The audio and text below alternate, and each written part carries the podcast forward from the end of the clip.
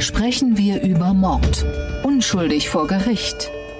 Der SWR2 True Crime Podcast. Mit Holger Schmidt und dem früheren Bundesrichter Thomas Fischer. Herzlich willkommen zu einer neuen Folge Sprechen wir über Mord. Hallo, Mr. Strafrecht, Thomas Fischer. Hallo, Herr Schmidt. Einen Bombenfall habe ich uns heute mitgebracht könnte ich jetzt karlauern. Aber vor dem Vergnügen kommt die Pflicht. Ich muss erst mal eine traditionelle Eingangsfrage an Sie loswerden. Warum sind Sie eigentlich nicht Staatsanwalt geworden? Ist das nicht der viel schönere Job, eine ausgeprägte Meinung haben zu dürfen, es aber am Ende nicht entscheiden zu müssen? Da ist was dran, ja. Man kann natürlich auch da viel falsch machen und viel richtig machen. Das ist schon eine ganz interessante Tätigkeit. Ich war in der Tat nie Staatsanwalt. Ich war auch zwischendurch nie Staatsanwalt. Die Tätigkeit hat mancherlei Reize.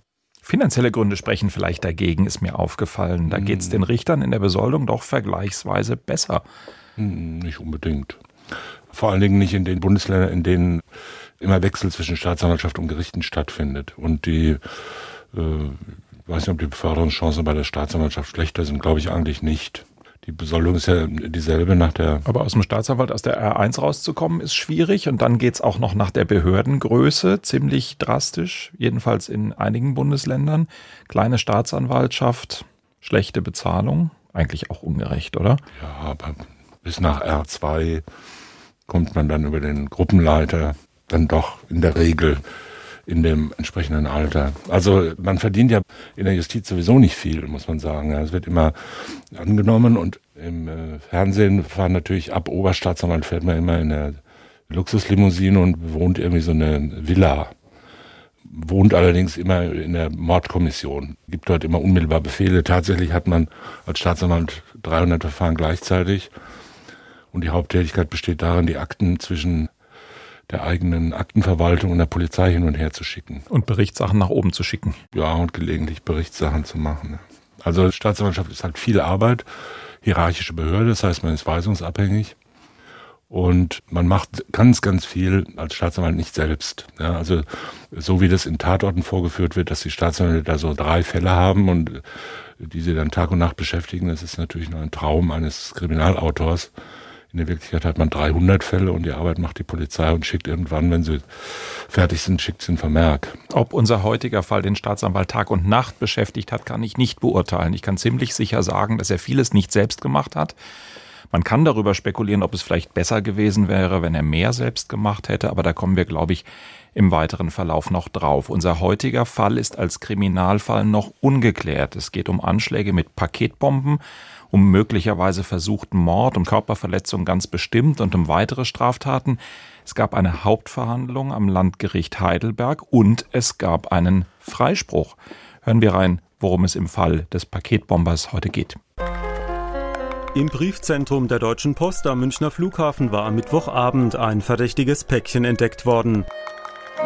Der 44-Jährige erlitt ein Knalltrauma, hatte leichte Schnittwunden und später vor allem psychische Probleme. Beide in Handschellen, ich in Handschellen, meine Frau in Handschellen, saßen im Wohnzimmer. Ich hatte nur keine Ahnung, was die überhaupt von mir wollen. Unser Mandant bestreitet die Tatvorwürfe umfassend. Wir gehen davon aus, dass mit sogenannten Scheinbeweisen gearbeitet wird. Die deutsche Justiz sei grausam und versuche sein Leben zu zerstören. Von erwiesen unschuldig war in dem Prozess ja nie die Rede.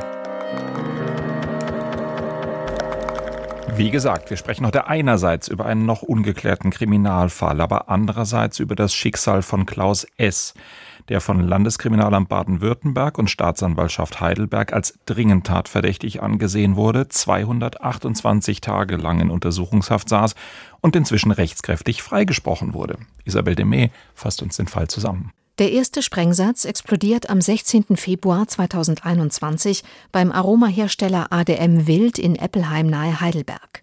Der zweite einen Tag später in der Lidl-Zentrale in Neckarsulm. Die dritte Bombe, adressiert an den Babynahrungshersteller HIP, kann rechtzeitig abgefangen und entschärft werden. Die Sprengsätze kamen als harmlose Päckchen daher. Insgesamt vier Menschen werden verletzt, als sie die explosive Post öffnen. Die Ermittler finden heraus, dass alle drei Päckchen in einer Postfiliale in Ulm aufgegeben wurden. Das Video einer Überwachungskamera zeigt einen Mann in dunklem Mantel mit Brille, dunkler Schiebermütze, schwarzen Handschuhen und FFP2-Maske. Am 19. Februar 2021 stürmt das SEK das Reihenhaus von Klaus S. Der damals 66 Jahre alte Rentner wird festgenommen. Am 8. September 2021 beginnt vor dem Landgericht Heidelberg der Prozess. Klaus S. beteuert seine Unschuld. Noch während des laufenden Prozesses wird Klaus S. nach 228 Tagen aus der Untersuchungshaft entlassen. Mehrere Gutachten haben Zweifel am dringenden Tatverdacht geweckt. An den Päckchen fanden sich weder DNA noch Fingerspuren von Klaus S. Die Streichholzmasse, die zum Bau der Sprengsätze verwendet wurde, passt nicht zu den Streichhölzern aus seinem Haus. Und ein Anthropologe stellte fest, dass Klaus S. höchstwahrscheinlich nicht der Mann auf dem Überwachungsvideo ist. Am 19. November 2021 spricht das Gericht den Rentner vom Vorwurf frei, die Sprengsätze gebaut und verschickt zu haben. Unterdessen bombt der wahre Paketbomber weiter. Im Dezember 2021 detoniert in Frankfurt am Main ein Sprengsatz nahe einer Lidl-Filiale.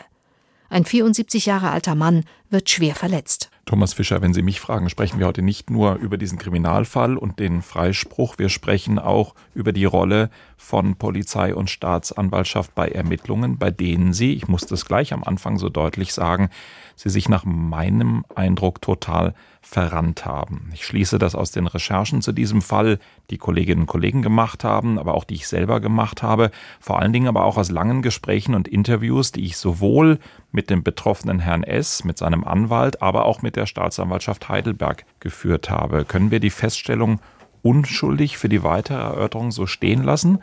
Oder sagen Sie mir jetzt, Freispruch ist das eine und die Frage der Schuld klärt sich erst mit der Lösung des Falls? Nein, wir sprechen über strafrechtliche Schuld. Und die wird im Verfahren geklärt. Und wenn jemand freigesprochen ist, ist er unschuldig. Ist er unschuldig. Dann halten wir das doch mal so fest. Und ich persönlich sage hier ganz offen, egal wie diese Ermittlung jemals weitergeht, ich lege mich da fest. Ich habe Klaus S. im Büro seines Strafverteidigers Dr. Jörg Becker in Heidelberg getroffen. Herr S. hat mir seine ganze Geschichte erzählt. Wir haben lange, lange gesprochen, mehrfach Kontakt gehabt.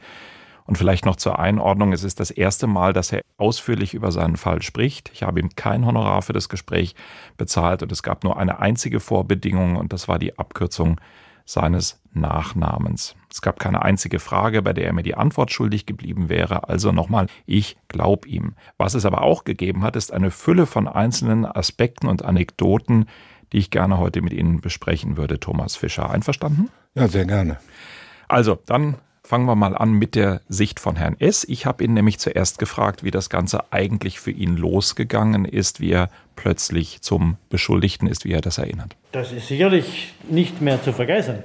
Wir saßen am Abend beim, beim Fernsehen und dann dachte ich, es gibt ein Erdbeben. So hat das Haus sich erzittert, weil die Herrschaften vom SEK mit der Ramme die Tür aufgerammt haben und sind durchs Haus getobt und andere, andere Beamte haben uns, meine Frau und mich, aus dem Haus gezogen auf den Boden geschmissen vor dem Haus und einen riesen Trara gemacht. Ich glaube nicht, dass man sowas jemals vergessen kann. Die haben ja gleich geschrien, Polizei, Polizei und ich hatte nur keine Ahnung, was die überhaupt von mir wollen.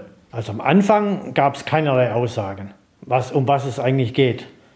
Erst nachdem das SEK durchs Haus ist und festgestellt hat, dass keine weiteren Täter mehr im Hause sind, wurden wir wieder reingeholt, meine Frau und ich. Meine Frau war ganz heftig verletzt durch die ganze Aktion und beide in Handschellen, ich in Handschellen, meine Frau in Handschellen, saßen im Wohnzimmer. Und dann habe ich die Leute auch gefragt, die normalen äh, LKA-Beamten, um was geht es denn eigentlich? Und dann haben die mir gesagt, ja, ich werde da beschuldigt, Sprengstoff und so weiter und so fort. Also im Moment habe ich nur gedacht, ich bin im falschen Film. Ich hätte nicht damit gerechnet, dass ich dann sieben Monate nicht mehr zu Hause bin. Ne? Die hätten mich im Schlafanzug mitgenommen, ohne Klamotten, ohne irgendwas. Und ich habe diesen einen Herrn da, habe ich gefragt, darf ich mir wenigstens noch was Vernünftiges anziehen? Und das hat er dann erlaubt, dann ist mit mir nach oben gegangen, ins Schlafzimmer noch wenigstens eine Hose anziehen, eine Jacke, ein paar Socken, dass man wenigstens was anhat. Sie haben mich dann eben mitgenommen in Ulm zur, zur Kripo und haben mich dort eben zur Person vernommen und haben erkennungsdienstliche Maßnahmen gemacht und was man eben so tut. Und dann hinterher haben sie mich in die Polizeizentrale im neuen Bau, so heißt es in Ulm, gebracht. Da gibt es so, so schöne Zellen. Musste ich alles ausziehen, sämtliche Klamotten bis auf die Unterwäsche. Schuhe, alles musste ich ausziehen und dann haben sie mich da drin auf so eine auf so eine Plastikmatratze, haben sie gesagt, da hier können Sie schlafen und eine Decke dazu und das war's. Das ist alles unwirklich, vollkommen unwirklich. Aber dass da mal eine Entschuldigung kam oder irgendwas, nee, nix. Die Frage der Entschuldigung würde ich mit Ihrer Erlaubnis nochmal zurückstellen, Herr Fischer, aber bis hierhin vielleicht schon erstmal, das ist eine sehr eindringliche Schilderung eines Betroffenen und wir haben gesagt, eines unschuldigen Betroffenen.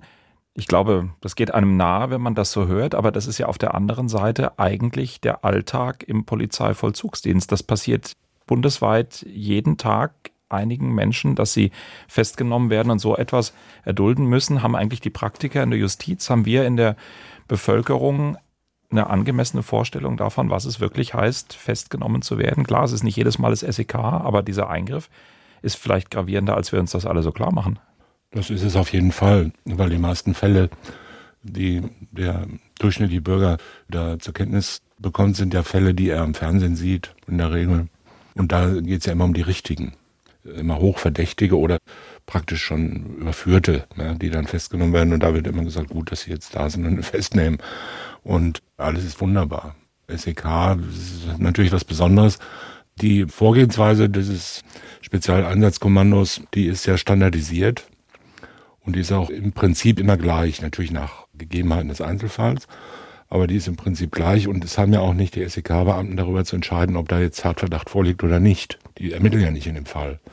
Sondern denen wird gesagt, das ist ein Einsatz, dann müssen wir einen mutmaßlichen Sprengstofftäter, vielleicht eine Bande oder was, ja, irgendwas äh, geht ja an die raus, damit die Voraussetzungen für den Einsatz eines SEK überhaupt dargelegt werden können. Und dann gehen die halt rein in die Bude, ja, das heißt, sie klingeln nicht an der Tür und sagen, hier ist das SEK, machen Sie mal wieder auf, sondern die gehen halt rein, um die Leute zu überraschen dann, und dann wird halt Sicherheit hergestellt, ja, alles auf dem Boden, alle Räume durchsucht, riesen Trara, damit die alle eingeschüchtert sind und jederzeit gegenwärtig, dass sie angegriffen werden. Das ist so und das ist eine sicher, ich will nicht sagen traumatisches, Wort ist ein bisschen überstrapaziert, aber doch, sagen wir mal, sehr furchterregende Angelegenheit. Und wenn man gar nicht weiß, um was es geht, natürlich gerade mal zehnmal mehr.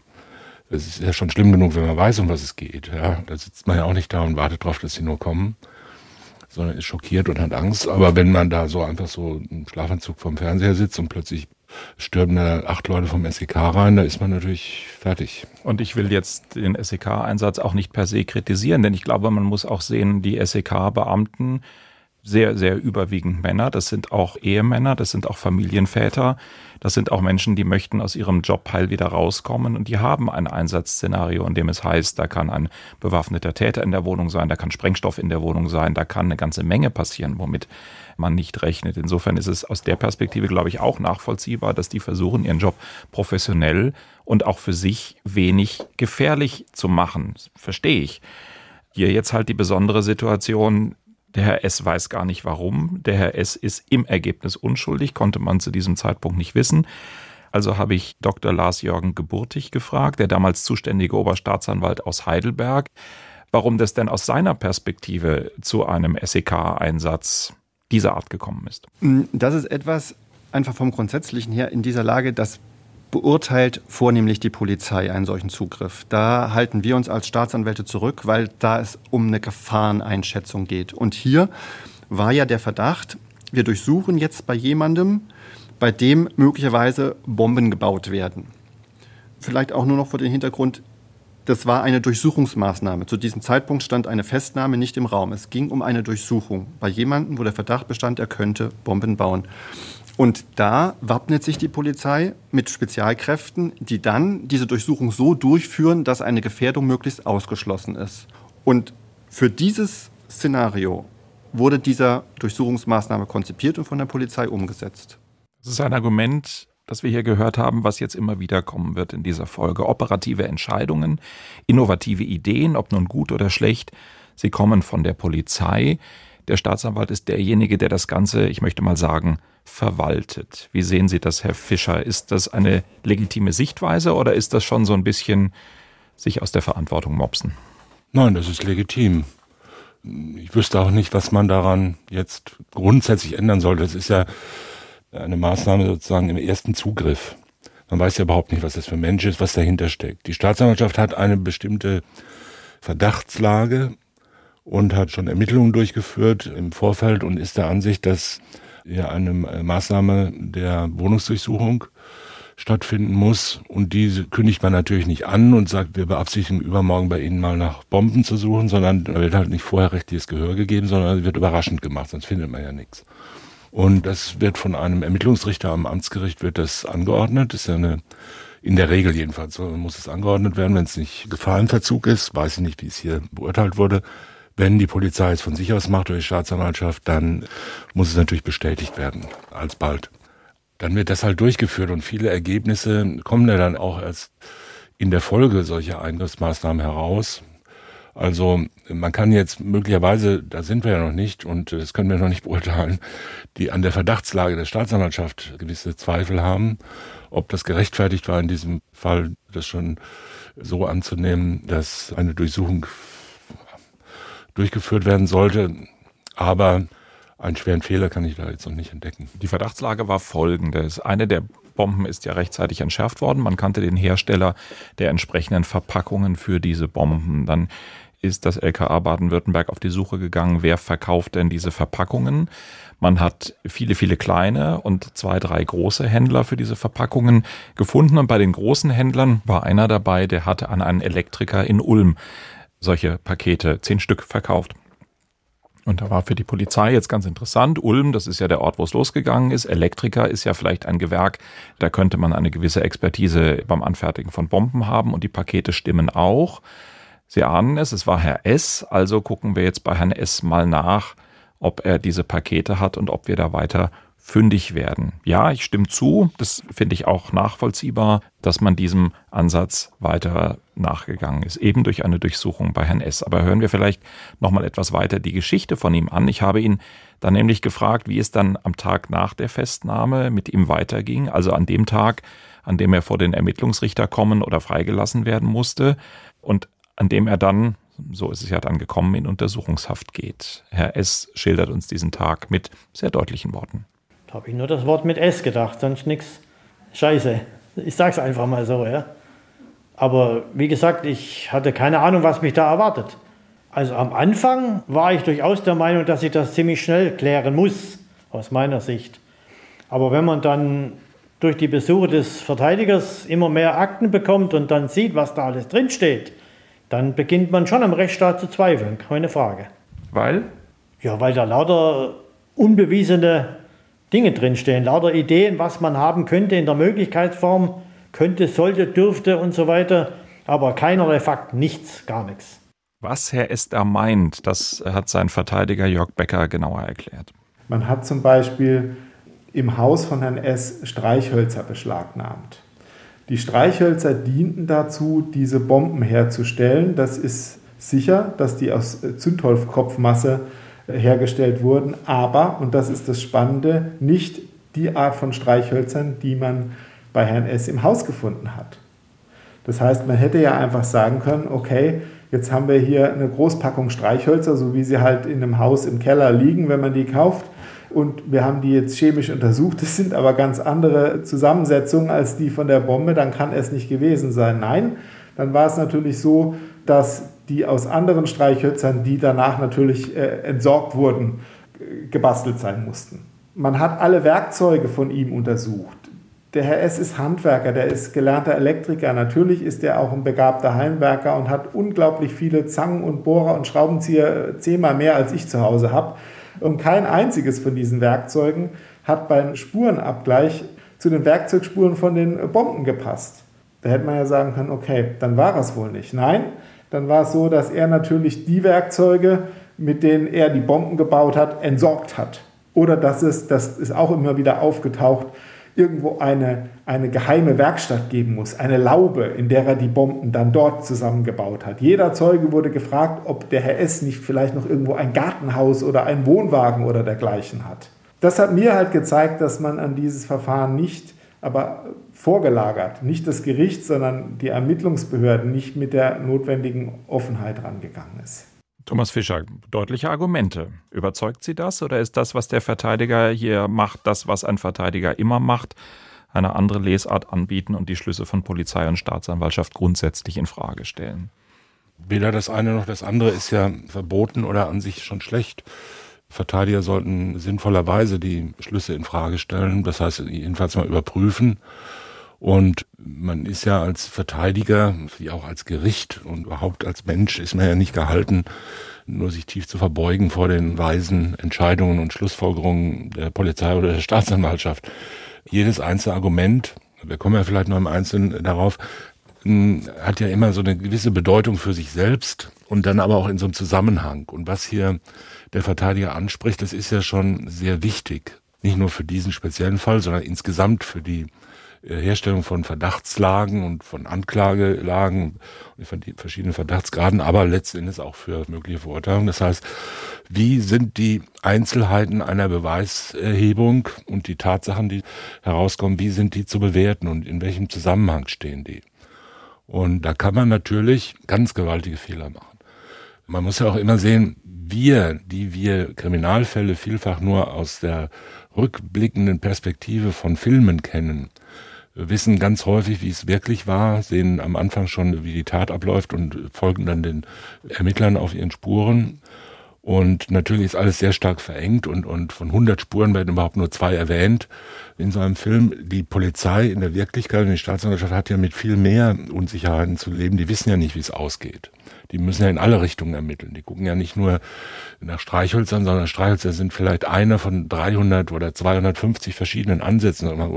Schauen wir mal nach Streichhölzern, ja. Oder gibt es irgendeine Spur und das könnte ein Schraubendreher gewesen sein mit einer Klingenbreite von, was weiß ich, acht Millimetern und jetzt schauen wir halt mal, und wenn es da einen gibt, dann spricht es mal, das weiß ja jeder, dass Schraubendreher dieser Art relativ häufig sind. Und wenn man einen findet, ist es natürlich kein Beweis, aber es ist ja auch jedenfalls mal lässt sich nicht ausschließen. So ist es ja immer. Ne? Und das Problem, was hier auch vom Verteidiger angesprochen wird, ist ja, dass man sozusagen umgekehrt daran geht, dass jeder nicht erbrachte Beweis, also falsche Streichhölzer, kein Werkzeug, keine Handyspur, keine sonstige Spur, kein Drucker, mit dem man die Paketaufkleber herstellen konnte, dass sie nicht in ihrer Bedeutung gesehen werden, in einer Gesamtheit von Beweisen, also sogenannte Gesamtwürdigung, sondern dass immer nur gesagt wird, gut, auf diesen äh, Sprengsatzpaketen waren auf Papier ausgedruckte Adressaufkleber. Der Beschuldigte hatte hier aber, wie ich aus den Presseberichten weiß, hatte hier aber keinen Zugang zu einem Drucker, der solche Dinge herstellt. Da kann man sagen, okay, spricht also nichts dafür, mal, dass er das gewesen ist. Man kann aber auch sagen, dann wird er wahrscheinlich einen Komplizen mit einem Drucker haben. Besonders raffiniert. Genau. genau so also war es. Lassen Sie mich diese Anekdote erzählen. Die gefällt mir nämlich ausnehmend gut. So war es bei den Katzen. Es sind im Paket, das man delaborieren konnte, weil es nicht explodiert ist, sind Katzenhaare gefunden worden. Erste Frage natürlich, hat der Herr S. eine Katze? Sie ahnen die Antwort, nein, er hat keine Katze. Jetzt war man ja aber schon bei den Werkzeugen unglücklich. Unglücklich ist meine Wertung. Jetzt hatte man ja bei den Werkzeugen schon die Situation, dass auch die Werkzeugspuren nicht passten. Also war man der Meinung, vielleicht befindet sich in seinem Freundes- und Bekanntenkreis noch jemand, der Werkzeuge hat. Und man ist auf einen hochbetagten Freund von Herrn S. gestoßen, der auch viele Werkzeuge im Keller hat und hat bei dem dann mal durchsucht und auch nicht die passenden Werkzeuge gefunden. Aber vielleicht könnte der jetzt die Katze haben, hat sich das LKA überlegt. Jetzt war das Unglück. Nein, Sie sehen, ich bin da ein bisschen voreingenommen, weil ich tatsächlich mich wundere und eigentlich auch eine ganz gute Meinung vom LKA Baden-Württemberg habe. Aber in diesem Fall ist wirklich eine Menge schiefgegangen. Also auch dieser gute Freund hatte keine Katze. Und dann hat man aber beim weiteren Ermitteln festgestellt, dass es im Umfeld dieses Freundes, der aber auch nichts mit dem Fall zu tun hatte, Katzen in der Nachbarschaft gibt. Und was jetzt kommt, ist kein Witz. Man hat eine LKA-Beamtin in Zivil in diese Siedlung geschickt, die dann unter Vorwand Gespräche mit Nachbarn des Freundes des Herrn S gesucht hat, um sich nach den Katzen zu erkundigen. Und so kam man auf die beiden Katzen Momo und Simba. Das eine eine reine Hauskatze, das andere eine streunende Katze. Und die LKA-Beamtin hat sich immer noch unter Cover erkundigt, ob die denn vielleicht auch mal zum Nachbarn gehen. Und als dann die Besitzerin der Katzen sagte, ja, es könnte auch schon sein, dass die mal bei diesem Nachbarn sind, hat sie ihren LKA-Ausweis gezückt und gesagt, sie brauche jetzt Haare von der Katze um eben einen Abgleich mit den Bomben durchzuführen. Und Sie ahnen, was passiert. Ein niederländisches Speziallabor hat festgestellt, es sind nicht die Haare gewesen aus dem Paket. Und das ist für mich so ein bisschen, ja, ich glaube, aus der Perspektive von Herrn S. kann man da nicht drüber lachen. Ich kann so ein bisschen schmunzeln und denke mir aber trotzdem, da muss doch auch eine Staatsanwaltschaft oder eine Polizeibehörde irgendwann mal ernstlich die Erwägung in Betracht ziehen, dass man auf dem Holzweg ist oder sehe ich das falsch? Nein, das sehen Sie richtig. Aber auch hier muss man immer wieder denselben dummen Spruch sagen, es kommt, es darauf kommt an. an.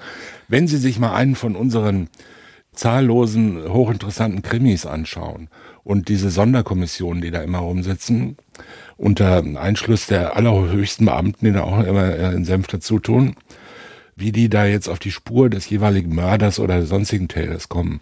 Irgendeiner sagt dann, wir müssen auch das Unmögliche denken. Ja, vorne malt einer auf so einer Flipchart immer irgendwelche Pfeile hin und bappt Fotos an die Wand und alle starren da drauf und dann irgendjemand hat dann so eine ganz vage Idee, weil er gerade Beziehungsstress hat oder sonst was. Scheidung läuft nicht oder so Zeug. Und dann fahren sie ein bisschen mit dem Auto rum und dann macht er irgendwas ganz Verrücktes, so halblegales, so fremde Katzen angucken oder nachts auf den Schornstein steigen oder so. Und dann guckt er mal rein, alle sagen, macht das nicht, aber er macht's doch und Volltreffer. Das heißt, irgendwann eine ganz verrückte Sache kommt nur raus, weil einer mal was völlig Ungewöhnliches macht. Das hat eine gewisse Spannung für die Filme. Es hat auch einen gewissen Reiz, weil man sagt, ja, man kann doch sehen, Kriminalistik ist doch eine, sagen wir auch kreative Kombinationswissenschaft. Und man muss auch mal das Unmögliche denken.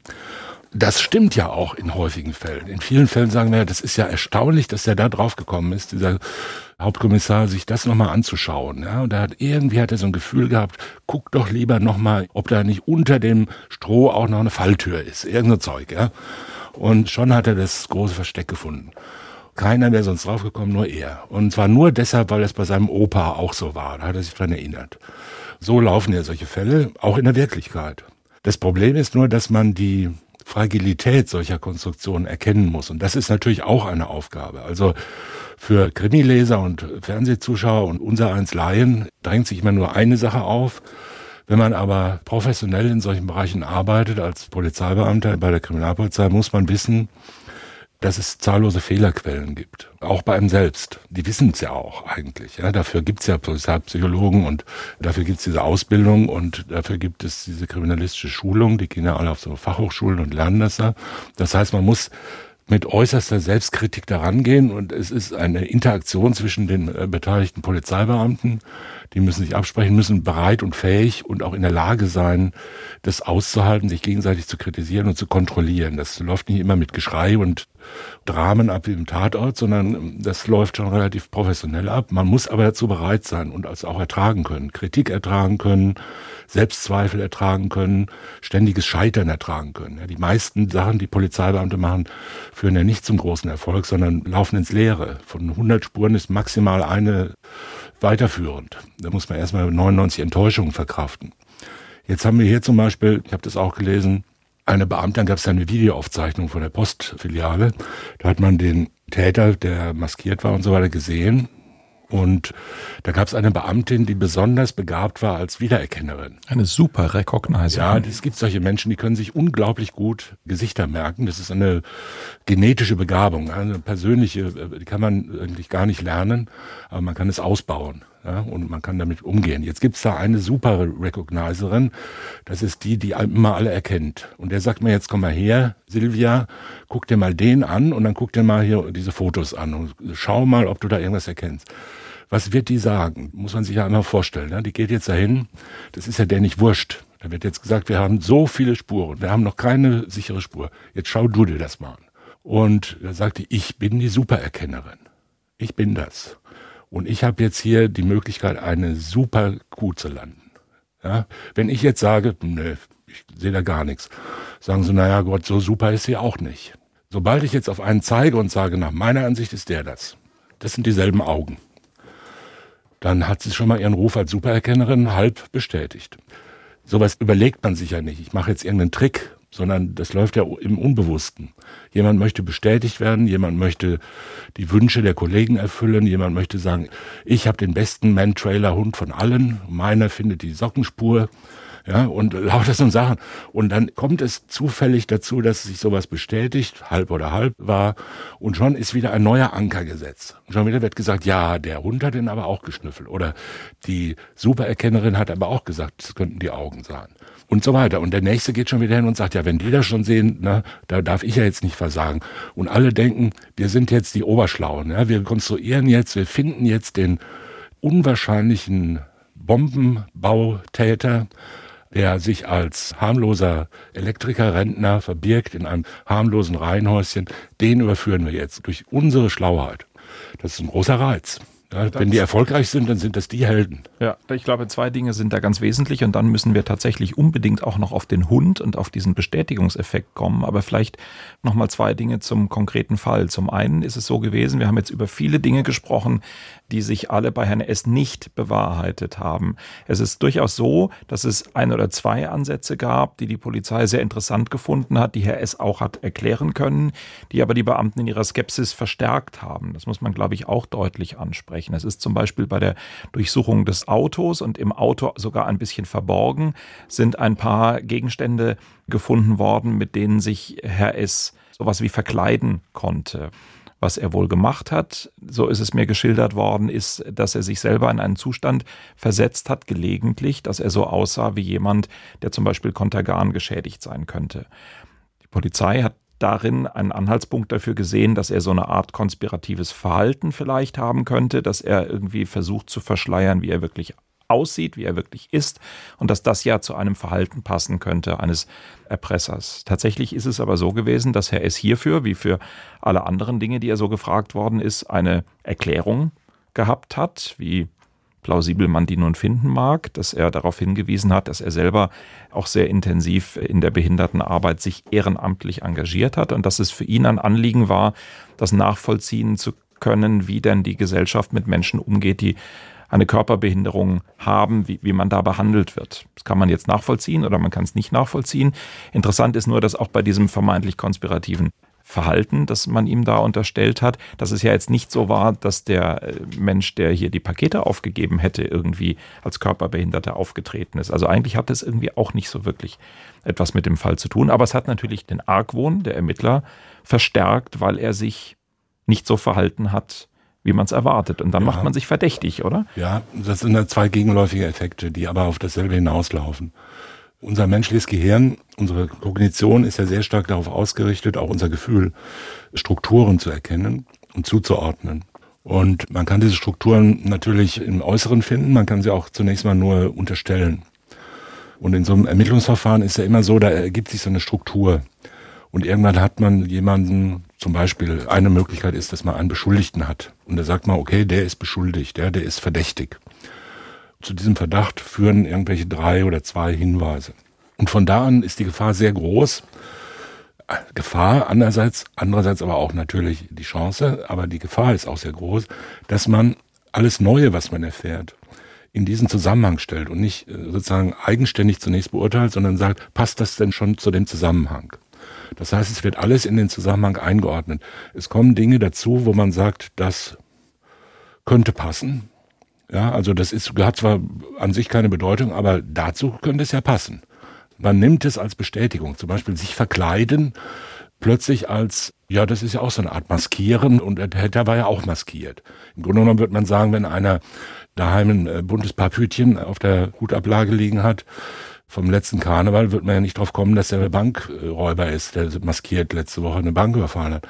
Aber wenn man irgendwie, Sie wissen, was ich meine, also man, irgendwie kann man es ja doch zuordnen. Ja? Also, also scheinbar hat er solche Masken daheim, ja? Karnevalsmaske haben wir gefunden, so Zeug. So, und auf der anderen Seite Dinge, die nicht dazu passen, werden systematisch unterschätzt. Die werden weggedrängt. Das ist ja auch bei bei der Beweiswürdigung bei Richtern so. Man kann das sehr gut psychologisch prüfen, also testmäßig prüfen. Menschen neigen regelmäßig dazu, Dinge, die ihre Annahmen bestätigen, überzubewerten und ihren Annahmen entgegenstehen, systematisch unterzubewerten. Das heißt, wenn einmal eine, eine Hypothese da ist, wird das ganze Umfeld nur noch dieser Hypothese zugeordnet. Das ist eine ganz große Gefahr, die man kognitiv, aber auch in der praktischen Arbeit, also durch, durch Fallbeispiele, durch Schulung, durch Supervision und so weiter lernen muss, damit umzugehen mit dieser Gefahr. Richter lernen das zum Beispiel überhaupt nicht. Das kommt in der gesamten Richterausbildung null vor, übrigens auch bei Staatsanwälten. Kommt nicht vor. Ne? Das heißt, da wird immer gesagt, oh ja, das ist, passt ja irgendwie zusammen und es ist schön begründet und Richter erkennen sowas irgendwie, weil sie zwei Staatsexamen haben. Aber das kommt ja, kommt ja im Staatsexamen überhaupt nicht vor, sowas. Ne? Geschweige denn, dass Beweiswürdigung anders vorkommt als durch Auswendiglernen oder Nachvollziehen von BGH-Entscheidungen, wo das abstrakt behandelt wird. Und auch der BGH hat es ja nie gelernt, ja? sondern es ist einfach nur so, ja, Richter können das, weil sie es können müssen. Bei der Polizei ist es viel stärker systematisiert, wird wissenschaftlich aufbereitet von den Kriminalämtern und es wird auch gelehrt, aber man vergisst es halt auch vielfach in der Praxis oder denkt nicht dran. Diese ganzen Effekte finden ja statt, nicht auf einer bewussten, durchdachten Ebene, sondern man muss die Kontrollebene vielmehr bewusst einziehen. Und das ist auch nicht so ganz einfach. Es geht nicht durch bloßes Wollen, weil ja diese Kontrollebene vielfach auch irritiert und stört und aufhält und Zeit kostet. Wenn man jedes Mal, wenn man sagt, das passt, gleich wieder sagt, ja, warum passt es denn nicht? Warum könnte es denn nicht passen? Ja, oder immer einen dabei hat, der dann gleich sagt, na ja, nicht so schnell, könnte ja auch nicht passen dann sagt man ja, dauert es ja nicht lange, dann sagt man, hör mal auf, dauernd dazwischen zu meckern, die Spur ist gut, da gehen wir jetzt nach. Naja, vor allen Dingen, weil beim Ermittlungsführer mutmaßlich alle zwei Stunden das Telefon klingelt und der Staatssekretär dran ist und fragt, wie sieht's denn aus? Ja, so ist es. Das ist ja dasselbe wie mit diesem sogenannten Ankereffekt, ja, dass der Mensch auch das ist ja hundertfach belegt. Der Mensch neigt dazu, bei allen quantitativen Angaben, die gemacht werden, die erste Angabe als Orientierungsanker zu benutzen. Wenn Sie hingehen als Staatsanwalt in einem Wohnungseinbruchsverfahren und stellen einen Strafantrag von acht Jahren, ja, also bis zehn Jahre wird gehen und Sie beantragen acht Jahre, dann ist es exorbitant hoch. Das führt wahrscheinlich nicht dazu, dass acht Jahre verhängt werden für einen, sagen wir mal, bandenmäßigen Wohnungsdiebstahl. Ein Fall. Aber drei sind raus. Ja, so. aber, aber über zwei denkt da keiner mehr nach. Ja. Sondern alle denken nur noch, sogar der Verteidiger steht auf und sagt, ja, höchstens drei. Ne? Und dann sagt das Gericht, na gut, also acht ist vielleicht ein bisschen viel, aber fünf wird ja auch reichen. Ne? Das heißt, diese acht haben einen unglaublichen sogenannten Ankereffekt. Ja. Alle reden nur noch plötzlich über diese Summe. Das geht auch bei Geldsummen so. Ja. Wenn Sie eine hohe Geldsumme eingeben in irgendwelche Tests, psychologischen Tests, orientieren sich die Leute an diesem Anker und finden alles, was stark nach unten abweicht, zu niedrig. Einfach so. Mhm. Vieles ist ja beim Schätzen von irgendwas, wie viel wie viele Monate Freiheitsstrafe hat der verdient, da ist ja zunächst mal alles möglich. Ne? Von einem Monat bis fünf Jahre, eine breite Spanne, kann man irgendwas jetzt mal dahin sagen. Aber der Erste, der was sagt, erzeugt in den anderen den Eindruck, um diesen Punkt geht's. Und das ist auch so ein typischer Effekt, auch in der Beweiswürdigung. Und dieser Inertia-Effekt und dieser Bestätigungseffekt und das Wegdrängen von entgegenstehenden Gesichtspunkten ist sehr verbreitet. In diesem Fall muss man sagen, wenn man es liest, ist ja wirklich erstaunlich, wie viel da nicht nur weggedrängt wurde, sondern im Gegenteil herbeigezogen. Ja. Erstens herbeigezogen, an den Haaren ja, buchstäblich herbeigezogen wurde und wie viel nicht bestätigende Indizien dann doch irgendwie so hingedreht wurden. Vor allen Dingen ist aber, und darüber müssen wir unbedingt noch reden, die Polizei auch auf den Hund gekommen. Spürhunde, Sie haben es gerade schon angesprochen, haben eine Rolle gespielt. Und zwar Polizeihunde, professionell von der Polizei ausgebildete Hunde, dann aber auch freiberufliche Hunde von einer freien Hundeführerin. Eine sehr erstaunliche Konstruktion, sehr erstaunliche Ergebnisse. Ich habe Oberstaatsanwalt Dr. Geburtig gefragt, warum man denn nicht auf Polizeihunde gesetzt hat. Wir haben auf die Polizei Baden-Württemberg zurückgegriffen. Das heißt, es haben hier auch Hundeeinsätze mit Polizeihunden stattgefunden. Das ist erfolgt. Ähm, die Polizei hat nur gesagt, dass es da noch eben diese private Hundeführerin gibt, die über das Einsatzgebiet der Polizeihunde hinaus noch mehr könnten. Und mit der habe sie gute Erfahrungen gemacht. Und da der Fall ja doch sehr brisant war, war die Idee, noch zusätzliche weitere Beweismittel, Ermittlungsergebnisse zu gewinnen, ähm, ein, ein sehr dringender. Und dann war die Einschätzung der Polizei eben gute Erfahrung, guter Ansatz, da könnte man weiterkommen. Für mich überzeugend, dass ich gesagt habe, jawohl, das machen wir hier in dem Verfahren auch. Also wir haben eigentlich viel von dem, was wir eben schon angenommen haben, hier bestätigt gefunden. Es hat das Ermittlungsinstrument Polizeihund gegeben. Das ist aber nach wenigen Metern von der Postfiliale als irgendwie nicht mehr tauglich angesehen worden. Die polizeilichen Hundeführer haben gesagt, in einer Fußgängerzone relativ lange nach dem Aufgeben der Päckchen so viele Menschen, da kommt der Polizeihund nicht weiter. Aber es gibt die neue Idee, man braucht ja irgendetwas. Vom Zeitdruck hat Dr. Geburtig selber gesprochen. Also nimmt man diese neue Idee der privaten Hundeführer mit Hunden, die nicht nach behördlichen Vorgaben ausgebildet sind, aber anscheinend unfassbare Fähigkeiten haben. Rechtsanwalt Dr. Becker hat in dem Prozess diese Hunde auch explizit aufs Korn genommen, inzwischen auch in einer strafrechtlichen Fachzeitung darüber publiziert, weil er in diesen Hunden eine tatsächliche Gefahr für saubere Ermittlungen sieht vor Gericht, aber vor allen Dingen mit dem klugen Hans-Effekt gekontert. Kluger Hans-Effekt habe ich bei der Gelegenheit gelernt, ein Pferd, das rechnen konnte. Es gibt tatsächlich in der Literatur den sogenannten kluge Hans-Effekt. Der kluge Hans war ein Pferd, das rechnen konnte angeblich äh, im letzten Jahrhundert. Dieses Pferd konnte Rechenaufgaben lösen, hat dann immer mit dem Huf geklopft und damit das Ergebnis wiedergegeben. Tatsächlich hat sich das Mythos dann irgendwann äh, aufgelöst, dahingehend, dass äh, das Pferd halt einfach die Erwartungshaltung seines Gegenübers interpretiert hat und aufgehört hat zu klopfen, wenn das Ergebnis vollendet war. Äh, so äh, hat sich äh, dann diese Geschichte aufgelöst. Und das Gleiche ist es eben auch mit den Hunden. Hunde sind außerordentlich sensibel. Hunde spüren, wohin jemand möchte. Und Hunde sind natürlich auch konditionierbar mit Belohnungen. Und diese Hunde von der Hundeführerin, wir haben die Videos im Prozess stundenlang angesehen, die haben immer ein Leckerli bekommen, wenn sie angezeigt haben.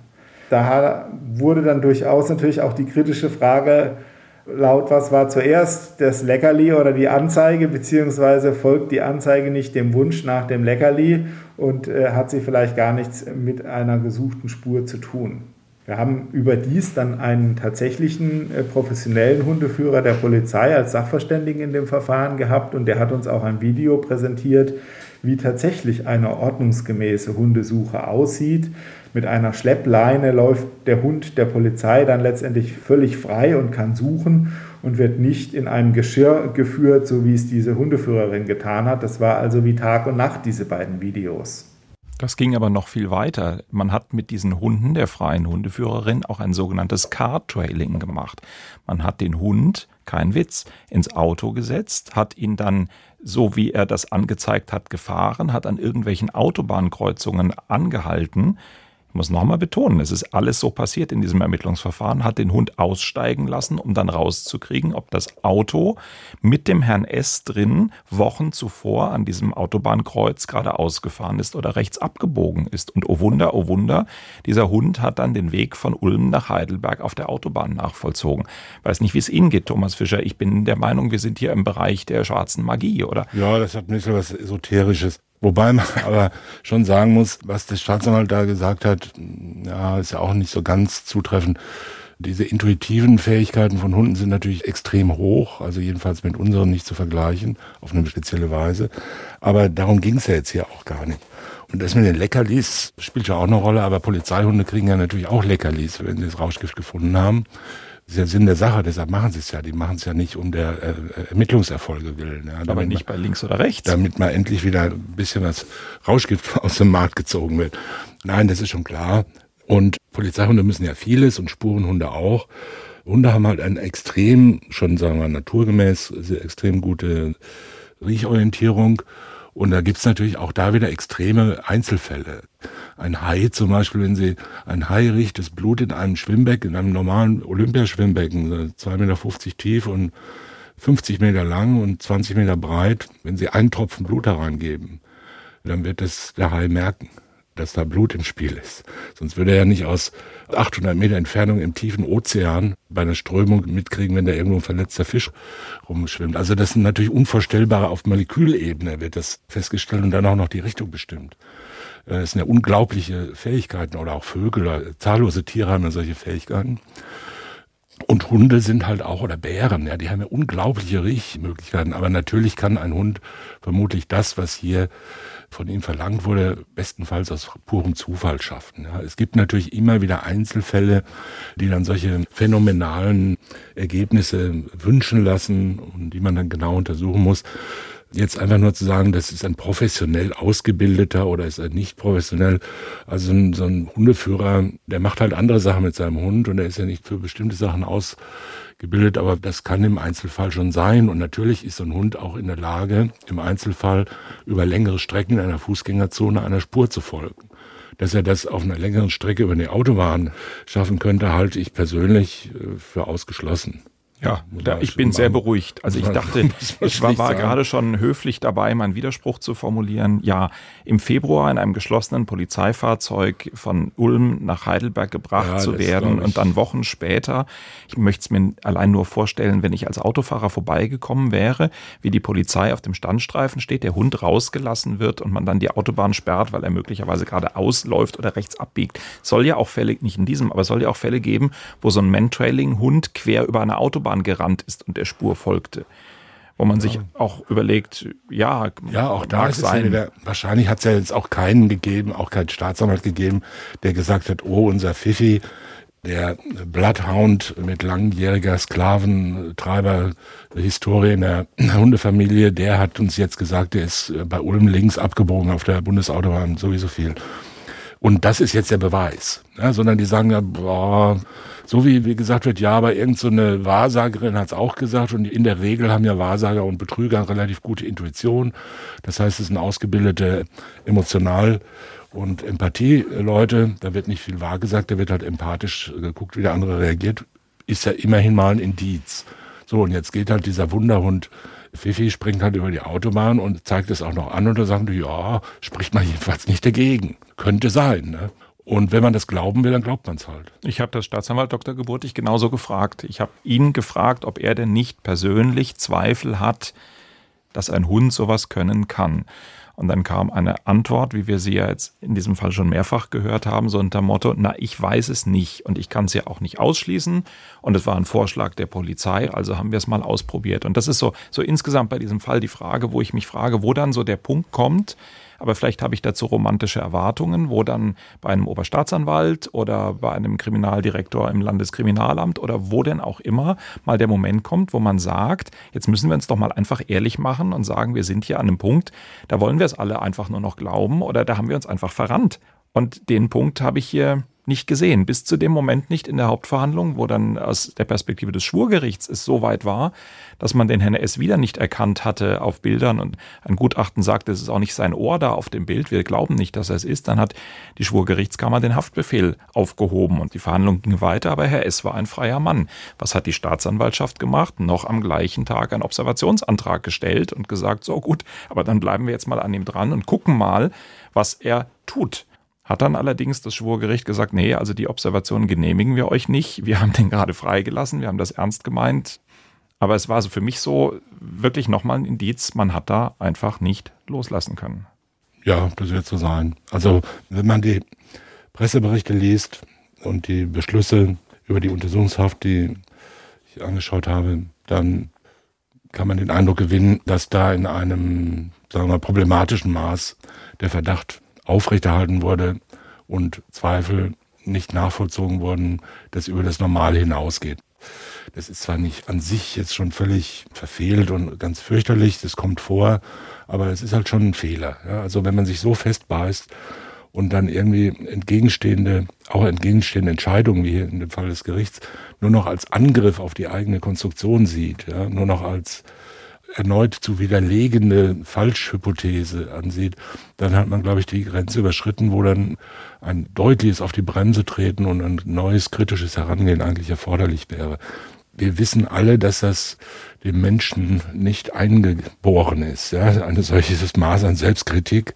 Und wir alle kennen Situationen, in denen wir uns in bestimmte Vorstellungen Wünsche oder, oder Narrative so reingesteigert haben, dass wir alles wegschieben, was dem entgegensteht und jeden Case als Bestätigung ansehen, obwohl das gar nicht ist. Aber es ist halt so, dass in diesem Bereich Kriminalistik, Strafprozess, sollte das natürlich eigentlich nicht vorkommen. Das heißt, eigentlich sind diese Strukturen des Prozesses, auch die Strukturen der, der polizeilichen Verhandlungsarbeit und der kriminalistischen Wissenschaft sollten so sein und daran wird ja auch gearbeitet. Deshalb sprechen wir jetzt auch drüber, die sollten so sein, dass sowas strukturell eher ausgeschlossen, oder sagen wir eher unwahrscheinlich ist. Und für alle Kriminalisten und Staatsanwälte, die jetzt möglicherweise zuhören und Bluthochdruck haben, weil sie den Eindruck haben, dass wir schlecht über sie reden. So ist genau. es ja nicht. Wir haben ja bei ganz vielen Fällen schon ganz, ganz bemerkenswerte Schlussfolgerungen, Beweisermittlungsideen, kriminalistische Leistungen hervorgehoben. Es ist ja nur, glaube ich, umso wichtiger zu sagen, weil ja Ermittlungsbehörden auch große Befugnisse, technische Möglichkeiten, Ressourcen haben, dass man eben auch dann mal drüber spricht, wenn es eben nicht gut läuft und weil es ja für den Einzelnen, der zu Unrecht da reinkommt, dann auch ganz dramatisch ist. Und davon möchte ich noch ein bisschen erzählen, denn Herr S. hat mir in dem langen Interview, das ich mit ihm geführt habe, auch von den wirklich düsteren Stunden erzählt, die er in der Untersuchungshaft verbracht hat, in denen er sich gefragt hat, was eigentlich aus ihm wird, wenn sich das nicht aufklärt, weil er mal ums Mal gemerkt hat, dass etwas, was ihn doch eigentlich entlasten müsste, eher umgedreht wird und nochmal gegen ihn verwandt wird, weil er erzählt hat von den Konflikten mit den harten Jungs in der Haft, wie er es genannt hat, die er kennengelernt hat, in sehr unterschiedlichen Zusammensetzungen, in Zellen Menschen kennengelernt hat, vor denen er Angst hatte, Bedingungen erlebt hat, die er noch nie im Leben so wahrgenommen hat und dann sehr froh war, als die Untersuchungshaft so gestaltet wurde, dass er einen Zellennachbarn hatte, mit dem er sich einigermaßen arrangieren konnte. Aber unter dem Strich hat er das alles jetzt so für sich einigermaßen akzeptiert, fragt sich aber, warum er neben dem Freispruch nicht auch noch eine Entschuldigung bekommen hat. Eine Entschuldigung hätte ich gerne bekommen, das hätte ich eigentlich auch erwartet am Gerichtstag von Herrn Dr. Geburtig. Hätte ich eine Entschuldigung erwartet, ist natürlich nicht gekommen. Er hat sich dann hinter sogar an der Presse noch hingestellt und hat gesagt, wir haben alles richtig gemacht, wobei ich da ein großes Fragezeichen dahinter setzen möchte. Entschädigung ist mir zugesprochen worden, habe ich bis heute nichts bekommen, weil die Mühlen, die malen extrem langsam, die Bürokratie, da wartet immer einer auf den anderen. Es gibt zwar einen Beschluss, aber ich habe noch nichts, noch keinen Euro gesehen. So, und diese Frage habe ich dann natürlich auch mit zur Staatsanwaltschaft Heidelberg genommen, wo mir deutlich versichert worden ist, dass die Entschädigung ja Herrn S. zusteht und dass die auch kommen wird, wenn die Mühlen der Justiz mit dem Malen fertig sind. Aber bei der Frage der Entschuldigung da habe ich anderes gehört. Oh, das ist ähm, jetzt wieder eine sehr schwierige Frage vom Verständnis. Also, ich kann dazu nur sagen, ich habe in dem Verfahren nur meinen Job gemacht.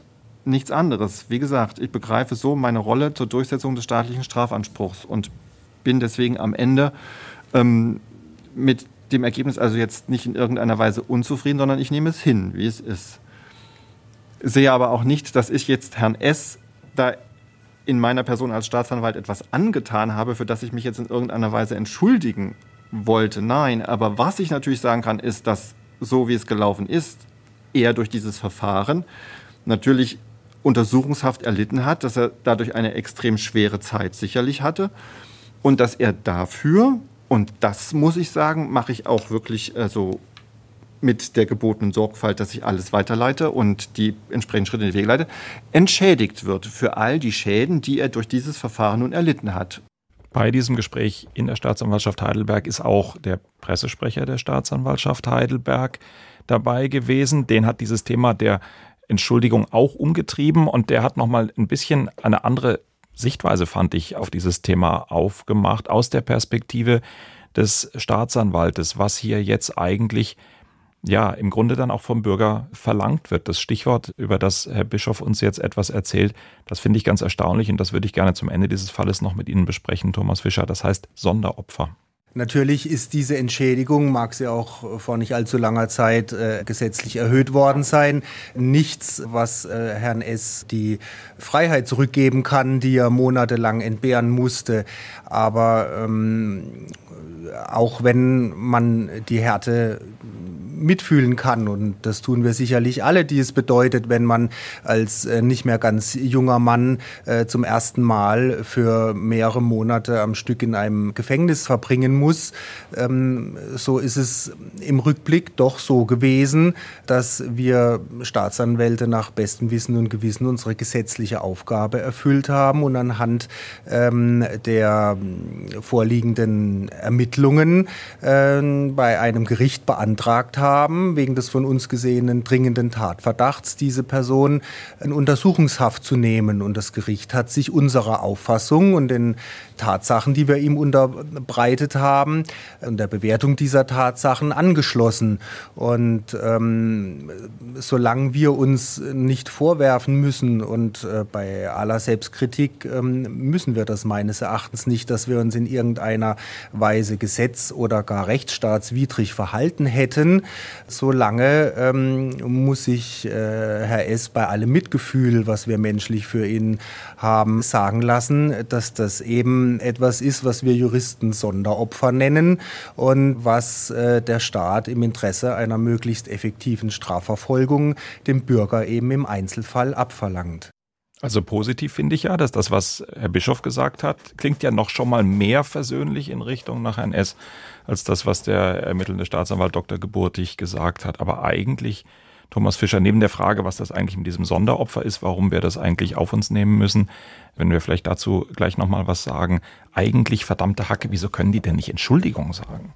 Ja, ich fand jetzt ehrlich gesagt nicht, dass es besonders unterschiedlich ist, sondern das eine war ein bisschen länger, das andere ein bisschen kürzer, aber im Prinzip ja dasselbe. Wir machen nur unseren Job, ja, das ist ja eh klar, dass sie sich dann hier eingemischt haben. Es geht gerade um die Frage, wie sie den Job gemacht haben.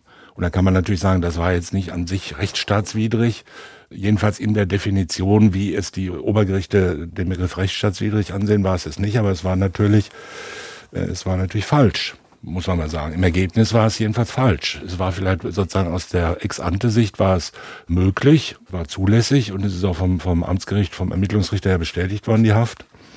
Und die Anklage ist eine Frage der Bewertung des Maßes des Tatverdachts. Andererseits was heißt Entschuldigung? Das hat auch mit der Entschädigung jetzt nicht in dem Maße was zu tun. Ja, das ist ja, das läuft ja auf einer Ebene. Der Staat hat sich ja nicht als Person nicht zu entschuldigen. Der Staat ist halt die oberste Gewalt und es ist eine unpersönliche Rechtsfigur. Das ist halt die Macht, die damit umgeht und die die Möglichkeit hat, Menschen so zu behandeln wie ja diesen Beschuldigten die Frage von Entschuldigung ist ja eigentlich eher so eine persönliche Frage. Ja. Um sich zu entschuldigen, muss man eigene Schuld empfinden und nicht sagen, ja, wir haben alles richtig gemacht, äh, aber halt irgendwas, was ich gar nicht beeinflussen kann, das hat zum falschen Ergebnis geführt. Ich habe diese Zählernummer richtig abgelesen, dass sie falsch war, konnte ich ja nicht wissen. So, da muss sich der Ableser wahrscheinlich nicht entschuldigen dafür, dass die Zählernummer falsch aufgedruckt war.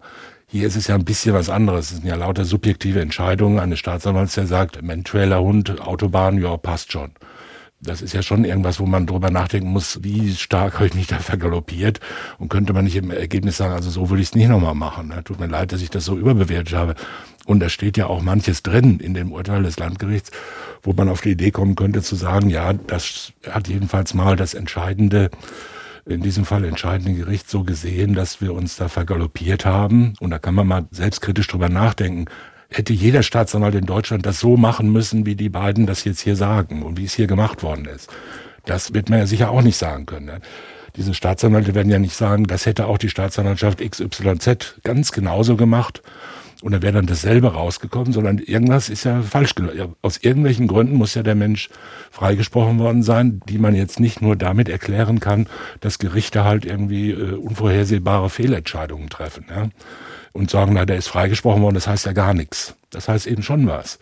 Im äh, Strafprozess heißt Freispruch Freispruch. Und da muss man sagen, wie sind wir darauf gekommen, all diese belastenden Indizien auch dann zu sehen, wenn sie in Wirklichkeit gar nicht da waren. Natürlich kann man sagen, dieses Ohr gehört anthropologisch auf gar keinen Fall diesem Beschuldigten, der da sitzt. Das kann man akzeptieren und kann sagen, okay, da ist einmal bewiesen, das Ohr war es nicht. Man kann aber auch sagen, es gibt doch überall Gummiohren zu kaufen. Da wird er wohl ein Gummiohr gehabt haben. Da ist es immer noch der Angeklagte. Das ist ja absolut grenzwertig, dass man jedes praktische Ergebnis durch eine theoretische Möglichkeit überwindet. Ja, das ist ein, ein, ein Fehler, der in diesen Bestätigungseffekten seinen Ursprung hat. Und darüber muss man, denke ich, nachdenken. Ich will jetzt diesen Staatsanwalt so persönlich, ich, so nah kenne ich den Fall ja auch nicht, kann man keinen, in dem Sinne jetzt einen Vorwurf machen. Und es ist wahrscheinlich auch, wie soll ich sagen, naheliegend, dass jemand, der da jetzt ein Mikrofon äh, hingehalten kriegt und sagt, geben Sie Ihre Fehler zu, unsere Hörer interessiert es, ob sie sich schämen, dass er dann sagt, also ich habe nach bestem Wissen und Gewissen, da spricht ja nichts dagegen. Niemand sagt ja, dass sie vorsätzlich falsch gehandelt und haben. Und Scham ist ja nicht meine Kategorie. Ich kann nur den Herrn S. wirklich sehr gut verstehen, dass er irgend sowas hören will. Und ich glaube, dass da gar nicht das Wort Schuld drin vorkommen müsste. Ja. Aber irgend sowas wie, es tut mir leid, ich anerkenne, das ist für Sie wirklich Kacke gelaufen. Entschuldigung. Wenn, wenn einer von den sachbearbeitenden Staatsanwälten, sagen wir mal, ein seltenes Auto hat. Und dann stellt sich raus, in Hamburg oder sonst wo oder in München oder in Köln oder in Heidelberg ist eine Bank überfallen worden und der Flüchtende fuhr so ein Auto. Und am nächsten Tag kommt das SEK zum Staatsanwalt X schnappt sich das Auto und den Staatsanwalt und steckt ihn erstmal sechs Monate in U-Haft, weil er so ein Auto hat. Und dann kann er sagen, was er will und jeder Freund, der beschwört, dass er mit ihm zusammen war, zur Tatzeit, der wird gleich noch wegen Beihilfe oder Strafvereitelung verfolgt. Und dann sitzt er sechs Monate drin, dann wird er freigesprochen würde auch sagen, also das fand ich jetzt aber, sagen wir, echt suboptimal. Ja. Und meine Frau hat sich scheiden lassen oder was weiß ich, oder ich konnte meine Raten nicht bezahlen oder ich bin durch die Presse gezogen worden, der Staatsanwalt als Bankräuber und so weiter. Tausend Sachen, die man sich überlegen kann. Das heißt, der würde wahrscheinlich auch sagen, also diesen Hauptkommissar, der das angeordnet hat und der gedacht hat, das Auto, der übersehen hat, wie viel von den Autos es gibt oder so, ja, den habe ich jetzt echt gefressen. Ja, und wenn der zu mir kommen würde und sagen, okay, tut mir leid, habe ich ein bisschen zu stark aufs Gas gedrückt, das wäre mir schon recht. Aber das ist natürlich ein eher menschliches Problem. Die versuchen hier in dem Interview beide, glaube ich, das halbwegs formal und ein bisschen, ein bisschen sehr formal wegzudrücken und zu sagen, es hat ja nach den Strukturen der Vorschriften der StPO hat es ja irgendwie gepasst und alles hat zusammengepasst und es hat ja auch ein Amtsgericht und ein Oberlandesgericht hat es ja bestätigt und dann kann es ja so falsch nicht gewesen sein und im Ergebnis wird es halt akzeptiert. So, das kann man verstehen. Man kann aber auch den Beschuldigten verstehen, der sagt, also, dass da mal ein bisschen menschliches Mitgefühl oder menschliche dumm gelaufen mir mitgeteilt wird nach so einer dramatischen Erfahrung, das hätte ich schon gut gefunden will da jetzt auch gar nicht weiter insistieren. Ich denke, es hat noch einen weiteren Aspekt und der ist, dass diesen Menschen, die da ermitteln, ganz egal wer jetzt, ob es der Oberstaatsanwalt ist, ob es der Polizeiführer ist, ob es der Einsatzleiter beim SEK ist, denen hat für ihre ganz im Positiven, für die Ausübung ihres hochqualifizierten Berufes hat der Gesetzgeber ihnen wirklich ganz tiefe Eingriffsbefugnisse und auf eine gewisse Weise Macht gegeben. Und das ist völlig richtig so. Und da wird ganz überwiegend ein wirklich ganz, ganz klasse Job gemacht. Wenn es dann mal schief geht, müsste doch für mich die Kehrseite der Verantwortung und des Vertrauens das man übertragen bekommt, wenn man diesen Job machen darf und wenn man diese Befugnisse hat, dann auch die Bereitschaft sein zu sagen, okay, und in diesem Fall, so sehr ich mich angestrengt habe und so sehr ich es gewollt habe, ich habe falsch gelegen. Ja, da haben Sie recht, äh, Herr Schmidt. Aber zwei Sachen möchte ich gleichwohl noch dagegen einwenden. Also eines spricht gar nicht dagegen was Sie als Macht bezeichnen, ist ja auch, das ist ja eine extreme Macht, die ist gesetzlich geregelt. Das ist eine hoheitlich verliehene Macht. Und das verführt natürlich in einer gewissen Weise dazu, wie auch andere Machtstrukturen oder, oder äh, sonstige funktionelle Strukturen. Sich auch dahinter zu verstecken. Ja, natürlich, ja, sich zu verstecken im Sinne davon, dass alles, was außerhalb dessen ist, als Material angesehen wird. Verstehen Sie, das mhm. gibt es eine unendliche Menge von potenziellen Beschuldigten aus der Sicht einer Staatsanwaltschaft. Ja, da draußen wohnt eine Million potenziell Beschuldigte. Wir wissen noch nicht genau, wer morgen kommt, aber der könnte sein. Und dann wird jeder Beschuldigte irgendwie gleich, halbwegs gleich behandelt. Und zwar nach den Vorschriften des Gesetzes. Und dann ist er entweder nicht beschuldigt oder er ist weiter beschuldigt, ist entschuldigt ist nach 170 StPO, da erheben wir Anklage oder halt nicht. Ja, und dann wird er freigesprochen oder wird nicht freigesprochen.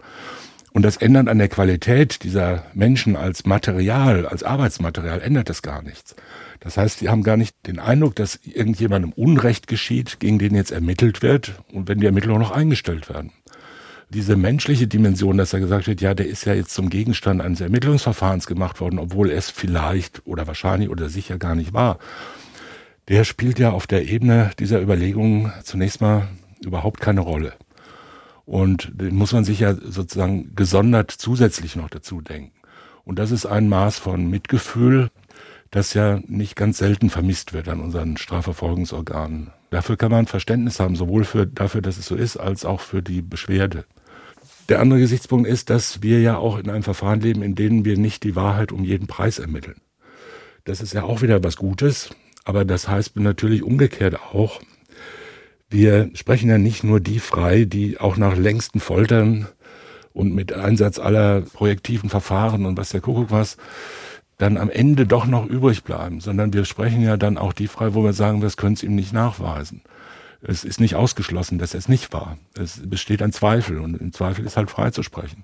Das heißt, es gibt auch so einen gewissen Gesichtspunkt zu sagen, na ja, kann sein, aber ich habe ja jetzt eineinhalb Jahre oder sechs Monate lang ermittelt und ich war ja wirklich überzeugt davon, sonst hätte ich ja nicht Anklage erhoben. Und jetzt sagt das Gericht, es reicht uns nicht. Was sagt man als Staatsanwalt? Na gut, es hat im Gericht halt nicht gereicht. Mir hätte es gereicht, wenn ich Richter gewesen wäre. Ja? Ich habe ja das beantragt vielleicht im Verfahren. Habe gesagt, ja, ich beantrage den Angeklagten schuldig zu sprechen. Warum soll der jetzt plötzlich bloß, weil drei Richter das Gegenteil sagen, sagen, dann habe ich mich halt die ganze Zeit über geirrt. Der sagt halt nur, die haben ihn freigesprochen. Und wahrscheinlich, wenn ich Richter wäre, hätte ich es wahrscheinlich nicht getan. Das erzeugt in einem Menschen, der das vertritt und der das ermittelt hat und das angeklagt hat, ja noch nicht den Eindruck, er hätte jetzt seinen Job ganz falsch gemacht. Und ja, weil es ja immer naja, möglich. Naja, aber er sollte sich doch vor Augen halten, also in der Annahme, die Sie jetzt eben geschildert haben, sollte er sich doch vor Augen halten, dass seine Rolle schon die ist, zu akzeptieren, dass wenn die drei auf der Bank es anders entscheiden, dass er es hinzunehmen hat, weil sie genau dafür da sind und weil sie das korrektiv sind. Ja, aber das ist ja schon ein Unterschied, ob man sagt, ich nehme das hin und das ist völlig in Ordnung ja. und klar kriegt er jetzt Entschädigung und klar müssen wir dem alles zurückgeben, was wir beschlagnahmt haben. Selbstverständlich ist das ein Sonderopfer, also etwas, was diese Person über das Maß dessen, was alle zu tragen haben, aus bestimmten Gründen jetzt hinzunehmen hat. Deshalb gibt es ja die StPO, dass man auch gegen Verdächtige schon Untersuchungshaft anordnen kann. Das ist ja natürlich das Sonderopfer. Und das ist dann natürlich auch irgendwie schade, aber das bedeutet ja noch nicht, dass man jetzt auch sagt, und ich habe auch alles falsch gemacht. Das ist ja noch eine weitere Überlegung. Ich habe meinen Job falsch gemacht. Das kann man so sehen. Wenn man es zu oft sieht, hat man ein echtes Problem mit sich und dem Job. Das soll ja dann auch wieder nicht sein, ja. Also dieselben Beamten bei der Polizei hier, die das ermittelt haben und Fehldeutungen unterlegen sind, da wollen wir ja, dass sie gleich morgen, wenn wieder was passiert, aber mit demselben Elan wieder losziehen und den nächsten festnehmen. Und alles gleichzeitig geht manchmal nicht. Ja, und wir sind uns weiterhin einig, dass wir die Staatsanwaltschaft Heidelberg genauso wie das Landeskriminalamt Baden-Württemberg für ordentliche, rechtsstaatliche, gut arbeitende Behörden halten. Ist mir auch ein Anliegen, das nochmal zu sagen auch wenn es im Einzelfall Fehler gibt, genauso wie es sie na, vielleicht nicht am Bundesgerichtshof geben mag. Das will ich vielleicht ausschließen. Aber beim SWR vielleicht. Aber beim SWR gibt es ganz sicher vergleichbare Fehler und ich hoffe, dass auch wir dann immer die Größe haben, dazu dann Entschuldigung oder es tut uns leid zu sagen. Das war der Fall der Paketbomben, ein Freispruch, der von unseren Hörerinnen und Hörern das Sonderopfer einer etwas längeren Folge abverlangt. Aber ich glaube, es war es nach vielen, vielen Fällen, in denen wir über Verurteilungen und Schuldsprüche gesprochen haben, auch mal die Perspektive eines Freispruches zu besprechen. Und ich bin Klaus S. ausgesprochen dankbar, dass er uns Einblicke in sein Seelenleben in dieser wirklich nicht einfachen Situation gegeben hat. Ich sage Danke an ihn, ich sage Danke Thomas Fischer. Wenn sich der Fall je klärt, nehmen wir uns nochmal vor, oder? Wenn wir den richtigen Täter haben. Und ich sage Danke an Georg Brandl und Sophia Hoog auf der anderen Seite der Scheibe. Außerdem an Walter Filz, Monika Kosabe, Sonja Hase, Marie-Claire Schneider und ich danke allen, die geholfen haben, auch wenn ihr Arbeitgeber oder ihre Mandantschaft dagegen gewesen wären, wenn sie es denn gewusst hätten. Wenn Sie Fragen, Feedback oder Fälle für uns haben, mailen Sie bitte an mord.swr2.de. Danke und auf Wiederhören, sagt Holger Schmidt. Sprechen wir über Mord. Sie hörten einen Podcast von SWR2. Das komplette Podcast-Angebot auf swr2.de. SWR2 Kultur neu entdecken.